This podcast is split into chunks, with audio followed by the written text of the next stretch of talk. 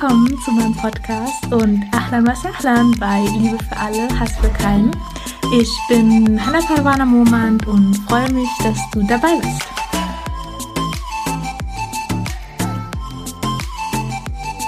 Assalamu alaikum und herzlich willkommen zu einer neuen Podcast-Folge Liebe für alle, Hass für keinen. Ich bin froh, dass du da bist und wir heute über die nächste spirituelle Krankheit auch sprechen. Und zwar ist das der Hass im arabischen Bucht und ich würde da gleich mit einer Geschichte aus der Prophetenzeit gerne einsteigen. Und zwar hat der Prophet sallallahu alaihi wasallam einmal zu seinem Gefährten gesagt, möchtet ihr einen Mann des Paradieses sehen?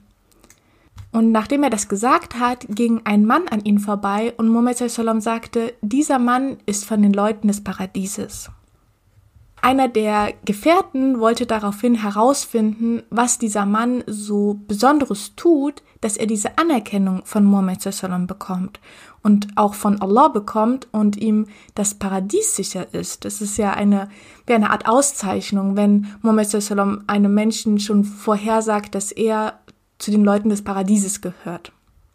Und diese Neugier hat den Mann dann dazu getrieben, diesem zu folgen, den Muhammad Sallam als Mann des Paradieses bezeichnet hat. Er entschied sich also ein bisschen Zeit mit diesem Mann zu verbringen, um sein Geheimnis einfach herauszufinden. Zunächst einmal fand er aber gar nicht so viel heraus. Also er beobachtete, dass er das Tahajjud-Gebet in der Nacht zum Beispiel nicht tat und auch sonst nichts Außergewöhnliches. Es erschien ihm also, dass er ein ganz normaler Mann von Medina ist und er wusste nicht so recht, okay, was macht er denn jetzt so Besonderes? Und er erzählte letztendlich diesem Mann, dass der Prophet sallallahu alaihi wasallam ihn als Mann des Paradieses bezeichnete und fragte ihn, was er denn so Besonderes macht.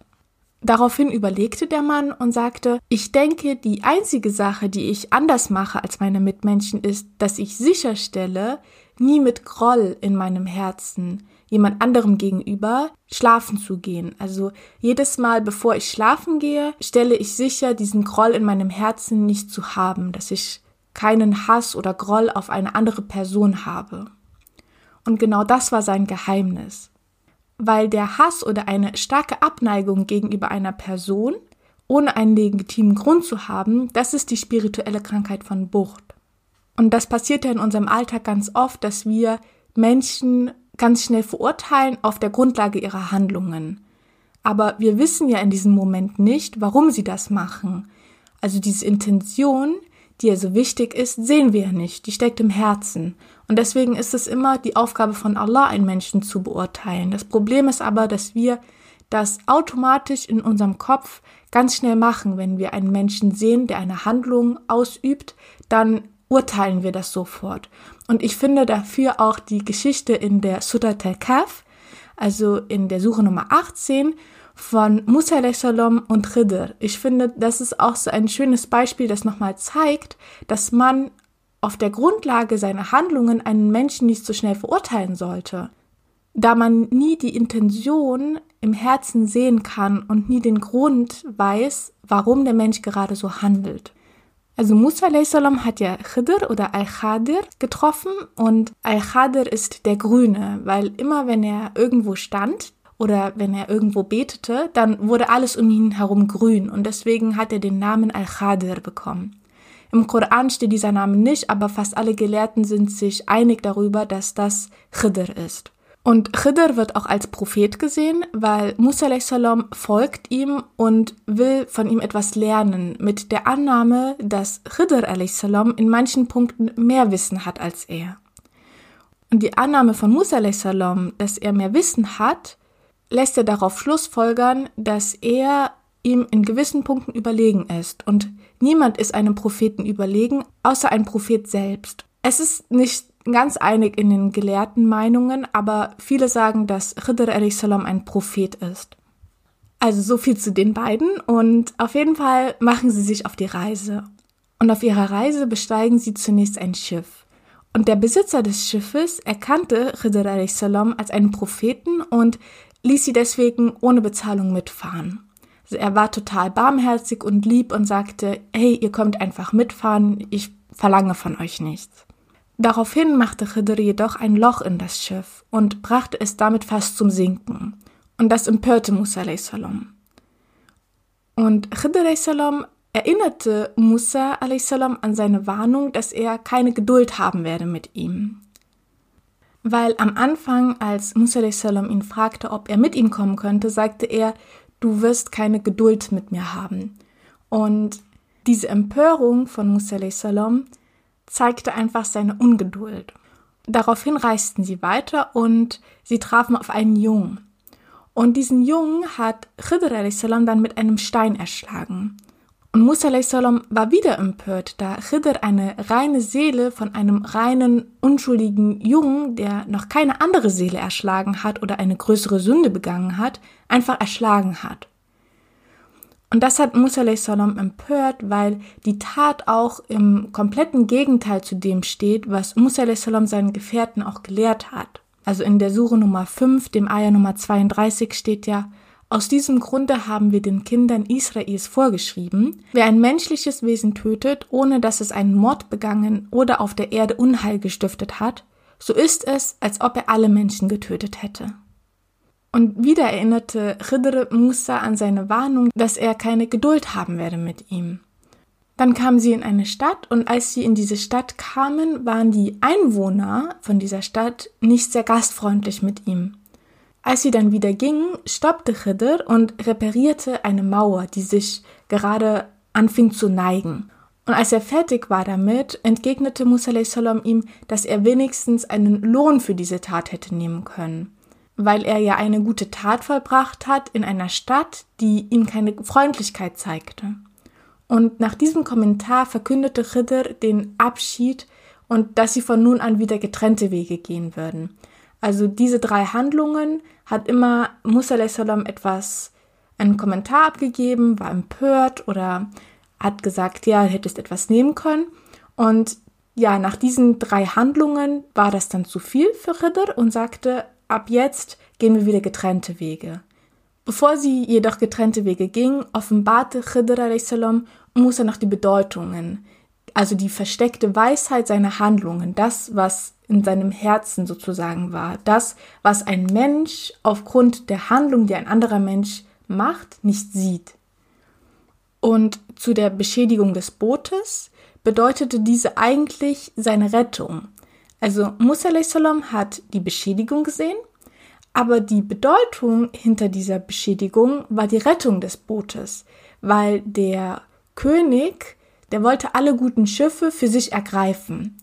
Und die Beschädigung von Khidr an diesem Schiff machte es damit nicht länger interessant für den König und sicherte es damit für seine Besitzer. Weil es ist ja besser, ein kaputtes Schiff zu haben, welches man noch reparieren kann, als gar kein Schiff mehr. Mit der zweiten Tat, also dem Mord an dem Jungen, sollten seine Eltern Trauer und Stress erspart bleiben weil die Zukunft des Jungen sah nicht sehr gut aus. Also er hätte sehr viel rebelliert und wäre in Unglauben verfallen und hätte damit seinen Eltern sehr viel Trauer und ja, sehr viel Stress auch bereitet. Und mit dieser Tat, dass er den Jungen jetzt ermordet hat, verfallen seine Eltern nur jetzt in Trauer, unwissend, vor wie viel Schwierigkeiten Allah sie damit bewahrt hat. Also nach dem Motto, besser ein Ende mit Schrecken als ein Schrecken ohne Ende. Und na klar, die Eltern trauen jetzt, aber sie wissen gar nicht in der Zukunft, wie viel Trauer sie da erlitten hätte, hätten. Und das wollte Allah ihnen einfach ersparen und deswegen hat Khidr salam den Jungen getötet. Und die dritte Tat, dass Khidr salam die Mauer wieder aufrichtete, hat er gemacht, weil unter der Mauer ein Schatz verborgen lag. Und dieser Schatz gehörte zwei Waisenkinder. Die Waisenkinder waren aber noch sehr jung und die Waisenkinder sollten diesen Schatz erst mit dem 18. Lebensjahr bekommen. Und dadurch, dass er diese Mauer jetzt reparierte, ermöglichte es Khidr salam den beiden, ihren Schatz zu bergen, wenn sie volljährig sind. Sonst hätten ja jetzt die Bewohner dieser Stadt, die nicht sehr freundlich auch sind, den Schatz für sich genommen, hätten sie das jetzt schon entdeckt. Und Khidr a.s. erklärte Musa a.s. auch, dass er diese Taten nicht von sich aus beging, sondern nach dem Willen von Allah handelte. Und dazu noch ein Hadith. Und zwar heißt das, wir urteilen entsprechend dem Äußerlichen und Gott ist verantwortlich für das Innere oder das Geheimnis oder diese Intention, die im Herzen steckt. Also wir können nur nach den äußerlichen Handlungen urteilen, aber was wirklich im Herzen ist, das erfahren wir nur, wenn wir den Menschen auch fragen, warum er das macht. Und wenn er uns ehrlich antwortet, dann wissen wir, wieso er das gemacht hat von seiner Intention her. Und deswegen ist es halt so wichtig, dass wir jeden Abend schauen, dass wir keinen Groll gegenüber einem anderen Menschen in unserem Herzen haben. Ich sage immer, wenn ein Mensch über einen anderen Menschen etwas Schlechtes sagt, dann sage ich Allahu Alam, warum er das so macht. Und es gibt ja auch den tollen Spruch, der heißt Hurt people, hurt people. Also wenn dieser Mensch schon verletzt worden ist, dann verletzt er natürlich auch weiterhin Menschen. Und oftmals stecken ja die Wurzeln einer Handlung, die der Mensch im heutigen macht, in seiner Kindheit. Und wenn dieser Mensch eine schlechte Kindheit hatte und es nicht anders gelernt hat und seine Eltern ihn schlecht erzogen hat, dann ist es ja nicht verwunderlich, dass er jetzt so handelt. Aber deswegen können wir ja diesen Menschen nicht verurteilen. Eigentlich müssten wir die Eltern dieses Menschen verurteilen. Und die Eltern dieses Menschen können ja auch nichts dafür, weil sie wieder von ihren Eltern so erzogen wurden. Also das zieht sich durch Generationen. Und deswegen ist es so wichtig, dass man diesen Groll gegenüber einem anderen Menschen nicht hat, nur weil er gerade so und so gehandelt hat. Und meiner Meinung nach handelt ja kein Mensch absichtlich in einem bösen Interesse. Also jeder Mensch will eigentlich etwas Gutes, aber abhängig von seiner Erziehung, abhängig von seinen Erfahrungen, die er in seinem Leben gemacht hat, handelt er jetzt so, wie er handelt. Aber er macht es, weil er in seinem Kopf manipuliert ist und weil er irgendwo wie eine Marionette so handelt, wie seine Erfahrungen ihm das bis jetzt gezeigt haben. Er ist sich also gar nicht bewusst darüber, dass er mit seinen Handlungen andere Menschen verletzen kann weil er wurde bis jetzt immer so behandelt. Also hurt people, hurt people. Und deswegen ist das Beste, wenn man jetzt merkt, okay, man hat diesen Groll in sich gegenüber einer anderen Person. Ist es das Beste, wenn man für diese Person betet, Dua macht und Allah fragt dieser Person, gute Dinge in diesem und im nächsten Leben zu geben. Und wenn man diese extra Gebete für diesen Menschen, für den man diesen Groll empfindet, wahrhaftig und ehrlich macht, dann heilt das das Herz. Weil die spirituelle Krankheit des Hasses ist eine der vernichtendsten Kräfte in der Welt. Ich weiß nicht, ob es das Wort gibt, aber sie kann sehr viel Unheil anrichten. So ganze Städte oder ganze Bevölkerungsgruppen können mit, mit dem Gefühl des Hasses ausgelöscht werden. Aber die einzige Kraft, die noch stärker ist als Hass, ist die Liebe. Und deswegen, wenn man einem Menschen Dua macht, mit Liebe und Wahrhaftigkeit und man wünscht diesem Menschen nur das Beste, dass Allah ihm das Beste gibt, in diesem und im nächsten Leben, dann kann dieser Hass verschwinden. Weil Liebe ist ein Attribut Allahs, Hass ist es aber nicht. Also ein Name Gottes ist ja Al-Wadud und Al-Wadud bedeutet der alles mit seiner Liebe umfassende. Und um das jetzt nochmal besser zu erklären, muss man sich vorstellen, dass die Welt mögliche Schauplätze sind der göttlichen Eigenschaften. Also zum Beispiel, Allah ist barmherzig.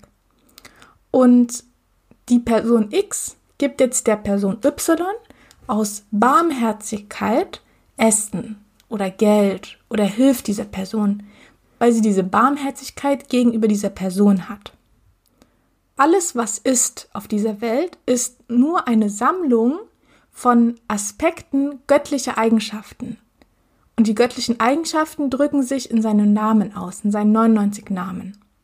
Oder das Schöne.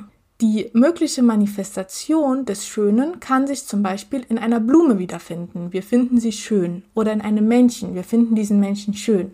Es ist aber letztendlich ein Aspekt der göttlichen Eigenschaften. Jetzt ist es aber so, dass die Welt nie die Eigenschaften Gottes in ihrer Perfektion zeigt. Also Allah hat die Eigenschaften in seiner Perfektion. Auf der Welt finden sich die Eigenschaften Allahs aber nur eingeschränkt. Das heißt, die Welt ist eine Sammlung unperfekter Eigenschaften. Das heißt, Allah gibt einem Menschen Barmherzigkeit. Aber nicht 100 Prozent, denn Allah hat 100 Prozent der Barmherzigkeit. Allah hat die Perfektion der Eigenschaft der Barmherzigkeit. Das heißt, wir haben nur einen Anteil. Und das Nichtvorhandensein der eigentlichen Perfektion, das sind quasi Löcher, also die Negativitäten und beschreiben die Nichtexistenz eines Aspekts einer göttlichen Eigenschaft. Und die Nichtexistenz eines Aspekts einer göttlichen Eigenschaft, das ist das Böse, der Hass zum Beispiel. Und deswegen kann das Böse in Allah nicht gefunden werden, weil Allah besitzt die Perfektion seiner Eigenschaft. Nur in der Welt kann man das Böse finden, weil es ja das Nichtvorhandensein der eigentlichen Perfektion beschreibt. Und weil die Welt nicht perfekt ist, nur Allah ist es, deswegen finden wir in der Welt das Böse. Und deswegen gibt es auch Menschen, die Gott verleumden, weil sie kein Bewusstsein haben, Gott zu erkennen. Gott gab ihnen einfach diese Eigenschaft nicht. Es gibt diese Menschen, auf die man immer wieder einreden kann, von Religion reden kann, aber sie verstehen es einfach nicht.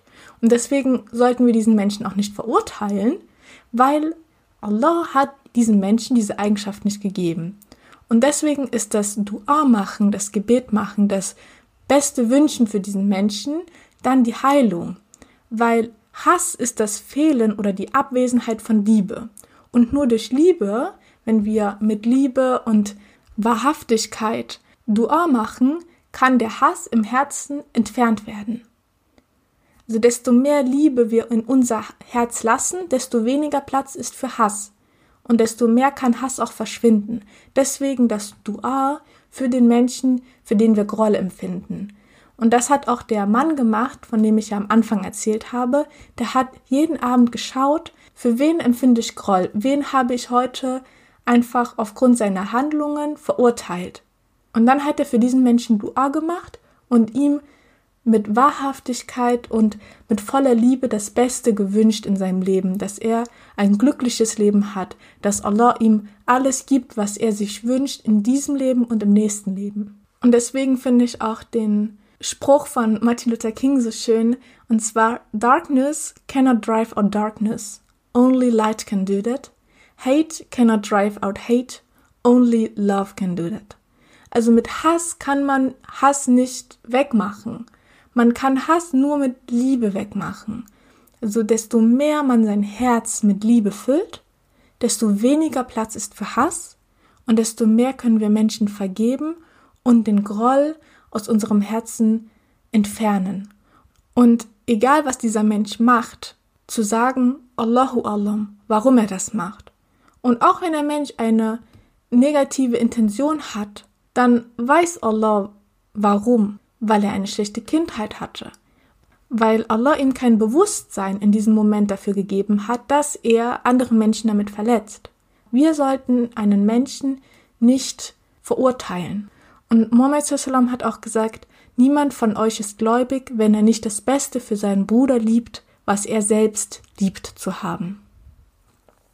Und auch Imam al-Nawawi hat die Aussage von dem Propheten sallallahu sallam kommentiert und zwar hat er gesagt, wenn der Prophet sallallahu sallam Bruder sagt, dann sollten wir das als universelle Bruderschaft verstehen oder interpretieren, welche Muslime und Nicht-Muslime umfasst. Also man sollte sich daher für seinen Bruder oder für seine Schwester, die nicht Muslimin ist oder nicht Muslim ist, wünschen, dass Allah sein Herz für den Islam öffnet und für seinen Bruder oder für seine Schwester, die Muslima oder Moslem ist, dass sie oder er weiter von Allah geführt wird und auf dem rechten Weg auch bleibt. Und deswegen ist es ja empfohlen, für Nichtmuslime zu beten, dass sie auf den rechten Weg gelangen.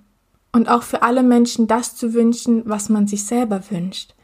Weil das Ego ist das, was alles für sich alleine haben möchte. Mit dem Gebet aber, mit welchem man sich für alle das Beste wünscht, unterdrückt man sein Ego und akzeptiert damit auch gleichzeitig, dass es den göttlichen Beschluss gibt. Denn alles kommt von Allah und wer neidisch ist auf das, was andere haben oder nicht will, dass es andere haben, der akzeptiert damit Gottes Willen nicht. Also zu versuchen, sein Herz mit so viel Liebe wie möglich für alle Menschen auf dieser Welt zu füllen, ist der beste Weg, um einfach diesen Hass, den man auch hat gegenüber bestimmten Personen, wegzumachen und in diesem Frieden zu leben, dass alles gut wird und dass Allah über alle Sachen die Kontrolle hat. Mit diesen Worten würde ich gerne auch meinen Podcast jetzt beenden.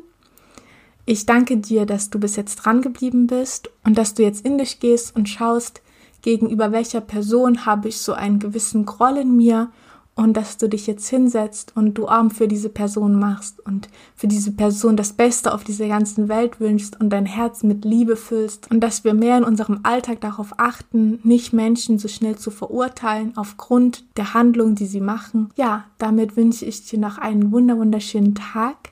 Bewerte gerne den Podcast oder folge mir auf Instagram. Du findest mich dort unter Etana Parwana Momand. Und teile auch gerne diese Podcast-Folge, damit noch mehr Menschen mehr Liebe in ihr Herz bringen können. Und ja, sage damit Ma Salam.